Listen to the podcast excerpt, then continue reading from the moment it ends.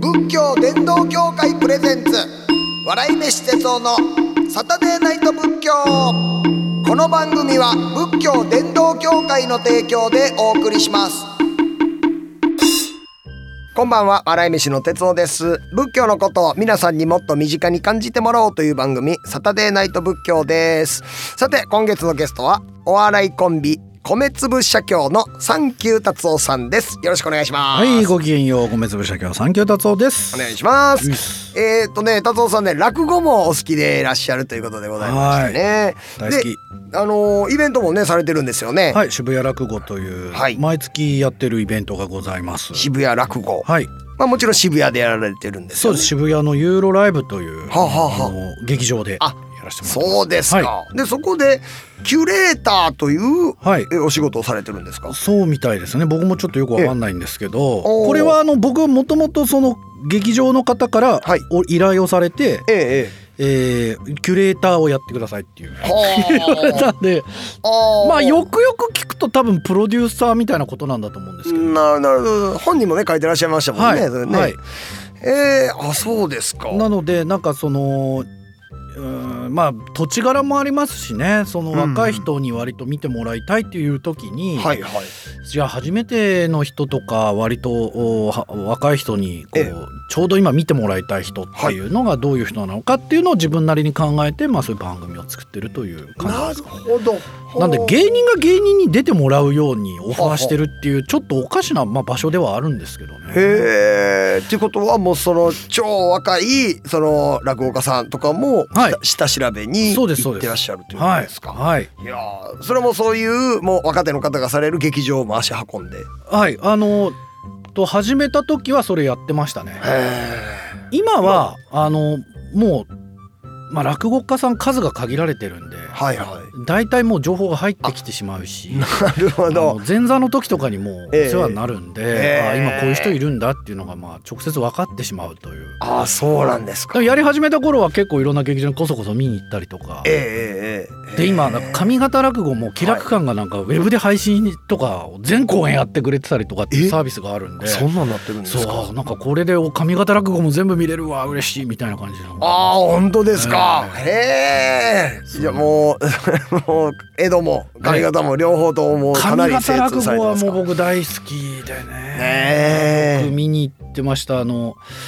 繁盛亭とかも。さん僕が繁盛亭できる前の、はい。えー三代目の春団実証、はい。はい。えーっとまあまだご存命ですけど副将師匠副団実証、はい。はい。えーまああジャック三郎師匠とか、はあとはそうですね吉兆師匠が亡くなった吉兆師匠ですねはあ桂吉兆師匠、まあ、米朝師匠のお弟子さんいやもー。そうだいぶね、詳しい。まあまあ90年代ってそうそういう人たちうがんまあメインで活躍なさってたんで、まあ、ちょうどはい四尺師匠が亡くなった前後ぐい。らいからですかね。あー、えそえうですか。なんでなんか上方落語はそのまあ四尺師匠亡くなったりとか吉兆師匠亡くなったりとか、その次の柱と思われてた人がいなくなるっていうなんかはい。その四天王の後にね、ねそういう受難があっ。てっていうのが、そうですよねね。だからずっときうんつい状況が続いてる中で新しい人たちが続々出てきてるのがすごく面白いなと思いまああ、割と今ね、あの、法政さんとかもねすね。。あ、そうなんですよ。あの、古典すごいた本くさん。格的になさってますしね。は鶴瓶師匠なんかももう今一番人気だと思いますしねい。。とんでもないですよ、やっぱり鶴瓶師匠はいやーすごいね。人ですよね。ねまあだからなんかこう大阪とかの方だとやっぱ落語ってまだ身近だと思うんですよ。はいはいまだ落語家がメディアに出てるし、ええええ落語家さんが面白いこと言う、うんまあもちろんさんま師匠とかもええ。はい。まあルーツ落語ですから、はいはいはい。なんかこう落語に対するリスペクトとか親近感も多分あると思うんですけど、えええええ東京はやっぱそれがあんまなくてえ。、あ、そうですか。そのええ生まれてこの方落語と接する機会がほとんどないんですよね。はあまあ確かに髪型の方が芸能っていう雰囲気はあるかもそうわかんなんないでですすね。よでそのやっぱ大大阪ほど身近じゃないんで、はいはいはいはいなはい。んかその歌舞伎とか文楽に近ういん古典芸能でえええお堅いものだなんか勉強していかなきゃいけなあいーなんだったら着物着て見に行かなきゃいけないぐらいえのハはいはいはい。ードルの高さを感じてる人結構たくさんいてあそうなんでいすやか。そうじゃ。ゃないんだよっていうところからですかね。ああなるほど。ちょっとそうか教科書に載るような質のものってなっちゃってるんですねそうなんそうなると途端にやっぱ面白くないじゃないでうすか、んいや教育の話と同じでそうなんですよねもう見て勉強するってなったら終わりじゃないですか、ええええ本当それはそうですだからなんかこうそこをどうしたらいいのかっていうのをなんかこう考える役割として、まあ、僕が入ってるって感じですかね。はいあそうですかはいやーいいですねちゃんと笑えてい、まあそうですね。ねえいいところはいいなって聞かしてっていうははい、あそれキュレーターとお仕事なんですねでもやっぱ若い子たちも売れてっちゃうとやっぱスケジュールがパンパンになって出られなくなっちゃうんでそこああそうですかが難しいとこっすね。はあなるほどなるほどあのーね元暴走族のあの方最近ねあ小糸さんあ小糸さん竹田小糸さんはい、ええ小糸師匠ですねもうも匠うです師ね匠なんですよね、ええあの方はもうどうですかその若い時から達夫さん見てらっしゃったあんですかもうあの2つ目の時は、 えあのー落語真剣にやるなら今だよっていう ずっとえ言ってえましえたね言ってあったんですか、はいすごい売れてからじゃ間に合わないから今頑張ろうよっていうキュレーターや なまあ人間が面白いんだよねあの人はもうああえねえなん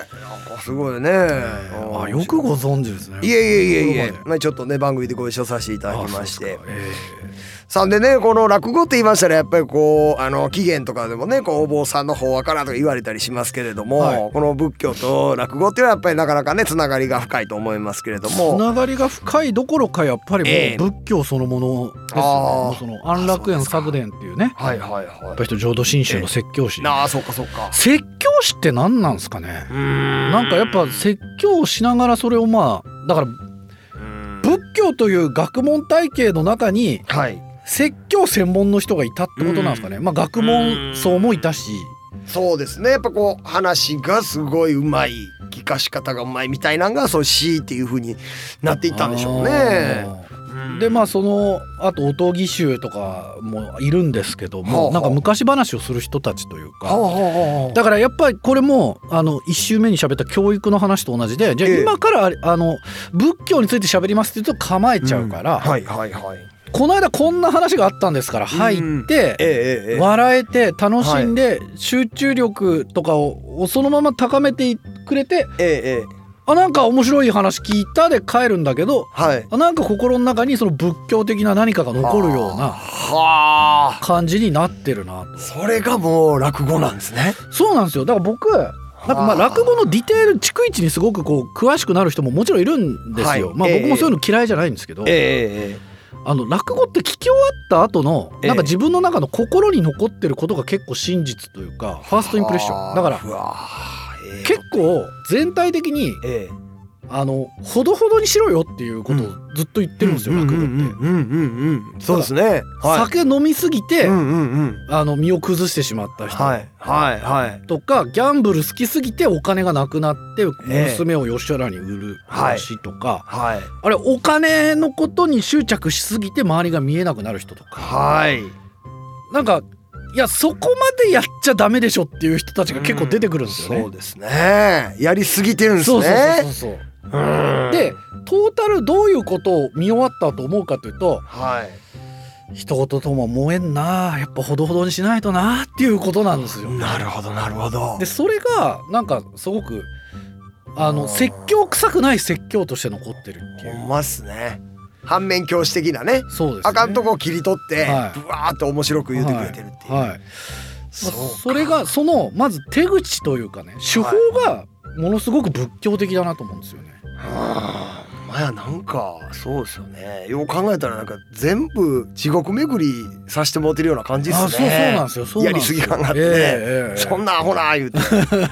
地獄八景とかもあるぐらいやしはい、ね、地獄バッケありますよね、ええそれこそ吉兆師匠得意だった なはあーもう思い出しちゃ長いんですよう長いんですよ74分 CD に入るギリギリまでやって74分でしたからねそっか、ええそうなんですね確かにほんまや面白いですねでなんかモチーフ残るんですよねそうモチーフとしても結構仏教出てきて、はいはいえっ、と井戸の茶碗っていう結構もう人情話とかはいはいはい井戸茶だとまあ、うんまあ、あの生活のために泣く泣くぼ仏像を売ってしまった侍が出てきて、はいはいで買い取った人があの洗ってたら仏像の中から50両が出てきてっていうようなお話で、なのででも2人ともすごくこ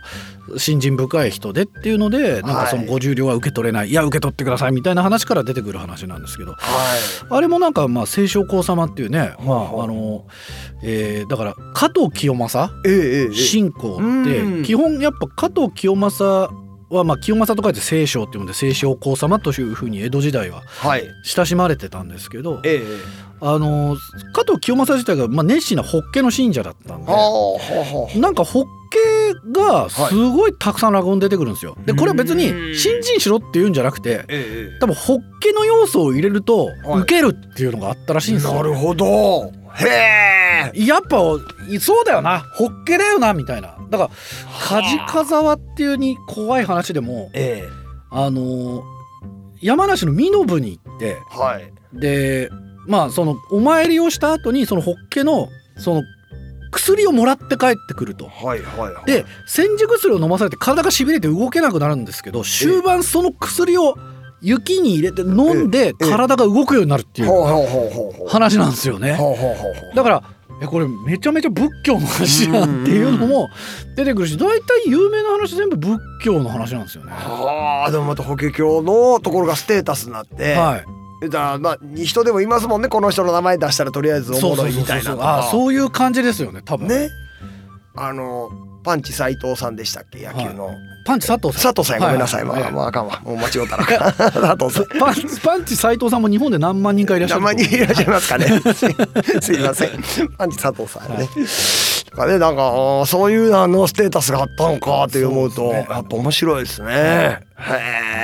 え落語の中にはなんかそういう話が結構いっぱい出てくるし、まあ有名な話って大概やっぱあーやっぱなんか良かったなああなってとか自分はこれやりすぎたなあとか、ええだからなんでこの話残ってんのっていうのはい結構あるんですよ。うん例えばそのまあ東京の方だとえええっ、とネズミ穴っていうほうほう年末のお話があってまあはい笑いは全然ないんですけほどうほうほうほうあのお兄さんと弟の話なんですよね。ええでやっぱあの子供の頃にええはいまあそのえー、と仲違いしてお兄さんが、まあ、とにかく金の亡者だと思い込んでる弟がやっぱ仕事を失ってはいあのお金を借りに行くんですよね。はいはでいそしたらお兄さんがことのほかすごくこう寛大で、んうんいやよく来てくれたみたいあなあでお金を貸すんですけど、はいえっと、実際お金の中をあのくれたお金を見たらええもう本当に今の金金額で言うと数十円ぐらいしかなくてああはこれこんな嫌味なことあると思って、うんうんもうあいつ許さんわみたいなあええでもそこでこうめげずにそのお金を元手にちょっとずつ商売を始めるんですよねなんか最初わらじを作ったりとか、はいはいはいでその米俵の残ったやつでわらじ作ってどうたらこうたらで徐々にお金を増やしてってええ最終的にめちゃくちゃ大きい家を建てるっていうはあはあお店を作るっていうお話があるんですけどええでええもそこも結局その火事でなくしてしまああはいはい はいうでもうんなんかその火事になった日はお兄さんのところにおそのね最初に借りたお金を返しに行ってた日ええええでええでお兄さんにはもう帰るって言ったんですけど酒飲んで「お前は今日ここで寝ろ」って言われててはいでまあ自分の家が焼けてしまったもんだからええあのーもう一回お兄さんのところにお金を借りようとしたら「お前に貸す金なんかね」みたいな風にあーやっぱ言われてはいあなんか全然思ってた人と違ったんだなもうこれはさすがにもう取り返しつかないわもうあと死ぬしかないわみたいな感じになって死ぬっていうところでっはいていう話になってくるんですか、まなあ、るこほどの後はちょっと重要なところそっにからもう落ち落ちになってくるんですねはあえーと思うんですけどどじゃあなんでこの話残ってるのかっていうととにかくお金に執着しすぎるなっていうことであったりとかほんまそうですねはあ身内であってもこういう人いるかもしれないからねっていう、だからうすごくお金に見入られてる人と、んそこに惑わされる人っていうのが出てくるんではいあやっぱお金の問題っていうのは、あの結構心の中ではいその向き合っていかないといけないよお金を第一に考えちゃいけないよみたいなそのあー印象が残るんですよね。だかあら落語ってなんかやっぱその聞いた聞き終わった直後の印象が全てだと思うんですよ。ーなるほど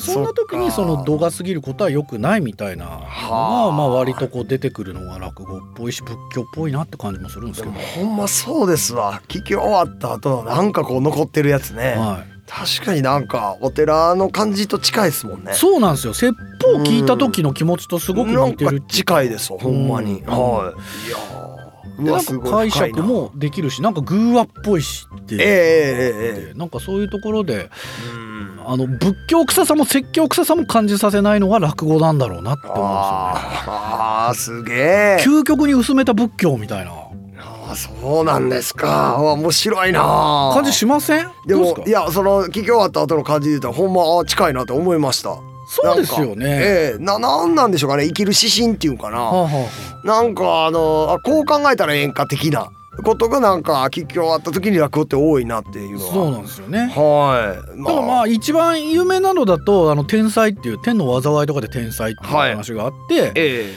まあそのすごい怒りっぽい人が出てくる、ええまあ、今で言うとアンガーマネジメント全然できてない人で、えはいはいはいでじゃあそのあ自分の家の前で、ええその小僧が水をまいてる、でええそれが自分にかかった、いそしたらあなたどうするっつったらもうぶん殴るよ、そんなやつとかもはうい怒りが止められないとかはいはい思うんだけど、えそれをじゃあこう考えてくださいとえええあなたはもう全然逃げられない雨の日に、はいその雨に降られたと思えうば、んこれはもう誰のせいでもないし諦められるええそれが諦められるのにちょっと水がかかったぐらいでなんで諦められないんですかっていうふうにええ説法する人が出てくるんですよね、はいベニラボをなまるっていう神学の先生が出てくるんですけどあはあいうのもなんかい、うん、その仏教亜種みたいな感じで確かにそこは取り入れてるでしょうねそうですよねえ入ってるしまあなんか基本的に、えうん利他の気持ちはいはいその自分のためになるからこれをやろうっていう気持ちではなくて、うん他の自分以外の人のためにしかも良かれと思ってとかっていうその善悪の判断の前に体が動いたこと、はいはいといううものが最終的に自分に返ってくるっていうようなお話も結構あるんですよ。んなるほどねはいはいでその理性で持ってこう行動を買って変えたんではなくて、はいもう衝動的にこう行動したがばっかりにそうそうそう全部天罰も、ま、巡ってきたみたいな、でも最終的にその人が救われるっていう話とかが結構多くって、はいはい。そうですよね。うんそこまでのバッドエンドそんなないですもんね。そんなにないですね主人公的にねうん。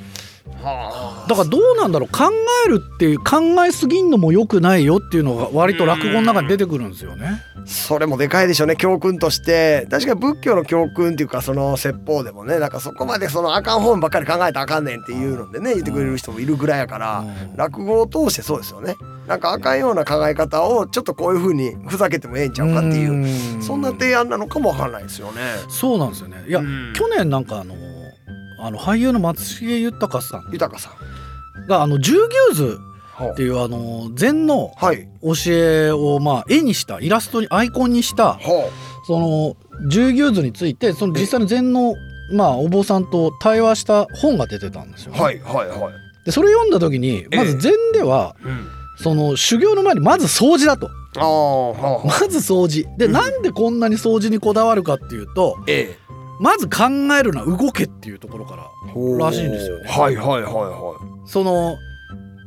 どうしても頭の中で考えてこれは何々が必要だからこうやろう、うんじゃなく、ええ。まずうん。はその心をきれいにするっていうことすら考えずに掃除をするとなるこほどろからあはあはあはあ。つまりこうやってなる身体性とその理屈っえていうと身体性に理屈をつけるのであってええ理屈がから理屈が先行して体を追いつけるんじゃないえ。よっああてまいうあ教えがそこにあるという。習慣ですもんね。毎日とりあえず掃除から入れっていうようなんで。で割と毎朝掃除をするっていうことはそれなりに余裕を持って行動しなきゃいけないからそうなると時間に余裕が生まれて一日のタイムスケジュールがうまくいくようになってるんだと。は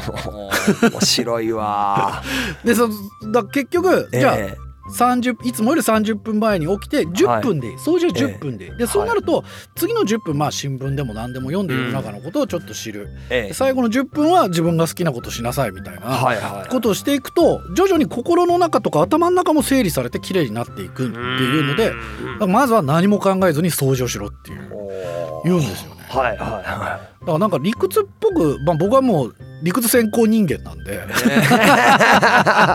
こねるの好きそうですもんね。そう理屈こねるの大好きですもんいや確かに掃除とかそのまあ僕やったら畑やってるからその草刈りとか、にそうっすよねえー、まず最初パッと見て考えないんですよもうやらなあかんっていうなるんですよね。あで今日も朝からあのじゃがいもの畑の草刈りと土寄せのやってきたんですけどやってたんですこれをね朝パッと起きた時に言ったら二者択一なんです日よ。はいああもうちょい出たいなみたいなそうっすよねとあともう一つでも今日しかやる日ないしうなわ草刈りして土をせせなあかんしなってなってでもその後に考えるのがどっち選んだ方がこの「サタデーナイト仏教」のこの仕事、いいテンションでできるやろって考えるんですよ。ほんなら草刈り行っといた方が絶対この仕事俺ええテンションでできるしなっあて思えるんですよ。なんかすなんかそれが掃除に近いなって思ったんですよね。全く同じですよだからそれええうん俺掃除朝したしみたいなんでうん一日なんかふわーっとこうちょっと輝くっていうか、いやだから落語家さんもえまず入門したらええ師匠の家の掃除っていうところから始まるんですよ。はあ寄席とかに入る前に、ええ毎日何時に師匠の家に行って掃除をするとはいじゃあこの掃除って何のためなのかとかってそういうこともまず師匠は何も教えてくれないんですけど、はいはい例えばこの位置は元こあこの道具は元ここにあったしこういう向きでええ向こうから何センチぐらい離れたところに置いてあったってまずはい頭に入れてはいいくわはいけですよね。でそうなると次効率よくええうんこう掃除するためにはどうすればいいかっていうのをはいずっとやっぱ考えるわけですよね。ええあじゃあ最初にこの荷物をどかしてこっからこうやって入っていったらもうええ何も全てがきれいにうまくいくってなって、はい、はいでその次の段階にはええもうその理屈をもう超越してはあ習慣になってるわけですなるほどなるほど何も考えずに体が動くようになっていると。ええええええでそこまで行って初めてはい寄せに入った時に、はいああそこに無駄があるここにこういう掃除の余地があるほうで自分で仕事に気づけるようになっているとなるほどでそれは外の用事に出た時にもそうなんだとはいだから考える前に体が動くようになっていくっていうそこをまず整えてそうなそんでっすよか、ら他の場所にこうガッと対峙した時に、えってアイデアが浮かぶんだっていうこと、んんすごいですねその理論はすごいですよねだから昔の人はそうやってやってたんですけど、まあ、最近の人はねいやそんなのは理想論であってできねえよっていう人もいるん でいや掃除はいいからっていう人いるんでまあすでも修行の世界やったらすごい大事なことかもわかんないですよねそこがね。ね掃除をするってすごいことなんだなっていうえ思いましたでもそういうところもいや面ま白いあその仏教と落語のつながりちょっと感じましたね。なるほど、うんそっかだから仏教修行と落語修行っていうのもちょっとこうねそうですね何かこう近いところがあ近いるかもわかんないです近ね。いと思います。さあえっ、とでね改めましてこの渋谷落語、はいえーこの渋谷のユーロスペースで、はいえー毎月第2金曜日から5日間開催されていやるっております。ねこれはオンラインの生配信もあるというこあとで、生配信ある公演もあります。あー、はいそうなんですか、はい。公演によってあったりなかったりなんですかそねうです。はい。えー例えばどういう方が、えー、と最近やったらよく出てらっしゃいますか最近よく出てるのは、ええーまあ滝川恋八師匠という創作落語のもう創作一本やりですね。偶話みたいな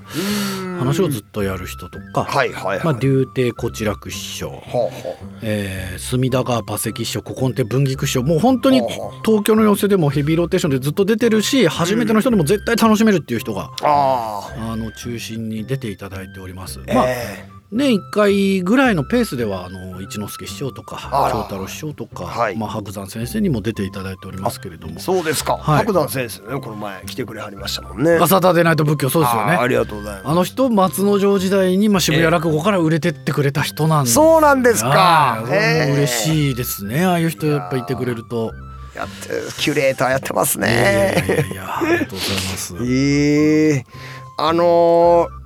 東京の方でたまにやらはる方がいらっしゃるんですかね六尺棒っていう六尺棒ありますねあり。ますよね、はい、息子がかいあの、えお父さんに締め出し食らうえ話締め出ですしね。食らってっていう、はいああれをこのユーロスペース渋谷落語でやらはる方とかいらっしゃいます快楽亭ブラック師匠ですね。ああそうなんブラック師匠の六尺棒は多分六尺棒史上最強です。ああそうなんですかええなんなんでこんな面白いんだろうこんな面白くない話こんなに普通にやってなんでこんな面白いんだろうっていうあそうなんですかちょっと僕感動しましたねえー、うわあ聞きたいなそれあそうえですなんで落車語落車語も興味あるんですかいや結構その話的に好きでああいやよくできてる話なんですよだええから最近演じていないんですよねあんまりそうですか新章師匠の新章師匠のは面白いですよね録音を聞いたと思いますはいで「あ何やねんこれ」みたいな ねあの方の演じ方ももうだるい喋り方しはるじゃないですか、あれもおもろいなと思ってだからなんか最近でねあれを誰がやらはるかなっていうのがあおって父さんと息子のねこえうえ心理戦みたいな心理戦で襲う帰ってきたから言ってね締め出しててげ、まあ、現代でも僕らちっちゃい時でもやられたような話でね、はいはいそれがこう回ってきたらなんやねんそれって いうあのオチはやっぱスカタンでめめ白いっすよねあれおもろいですよね。えええーそうですかいやもうぜひ見に行かしてもらいたいと思います。ありがとうございますありがとうございます。ということで今夜はお笑いコンビ米粒社協のサンキュー達夫さんをお迎えしました。ありがとうございあまりしがとたうご。ざいますごきげんようさてこの番組ではメッセージを募集していますお悩みはもちろん喜怒哀楽どれかにまつわるエピソード日々の生きにくさを感じたら軽い気持ちで送ってみてくださいハッシュタグサタデーナイト仏教もしくは番組ブログからお願いします、えーここで一つツイッターでのこれやりとりなんですが、えー鳥という方ですね、えーポッドキャストどれも意識高めなので結局聞かなくなっちゃったって、えー言ってありますで続いて返事ですかね杉という方ですねえーハッシュタグサタデーナイト仏教聞いてみて交渉なんだけど硬すぎないっていう風にね書いてくれてますあーだからその鳥って方がポッドキャストちょっと聞かないようになっちゃったわってなったらこの杉って方がサタデーナイト仏教はあのええよと言うてはるということですねこれだからサタあのハッシュタグがついてるからこれ見っけられたけどみたいな感じなんですかねメッセージ送ってくれはるのねだからなんかあのーそうですねさようこの杉って方はハッシュタグをつけてやってくれはったなっていうねなんかそこはありがたいなっていうねなんか仏教の鉄道のやつ聞いてみてぐらいやったらねなかなか検索に引っかからなかったかもわかんないんでねうんいやなんかええ感じでえしょ紹介してくれはって嬉しいですねありがとうございますでスタスタッフじゃないですかね杉さんこれこのうちのスタッフが誰かダミーでやってるとかじゃないですかね大丈夫ですかねはい、ふ普通のね、リスナーの方だということで、はい、ありがとうございます。番組特製ノートを差し上げます、えー番組スタッフから DM でご連絡がいきますんでね、お楽しみに。というわけで、月日は白帯の価格、あっという間に時が過ぎ去ってしまいました。来週もこの時間に仏教をしたいと思います。ここまでのお相手は、笑い飯の哲夫でした。あじゃあ仏教伝道協会プレゼンツ笑い飯哲夫のサタデーナイト仏教この番組は仏教伝道協会の提供でお送りしました。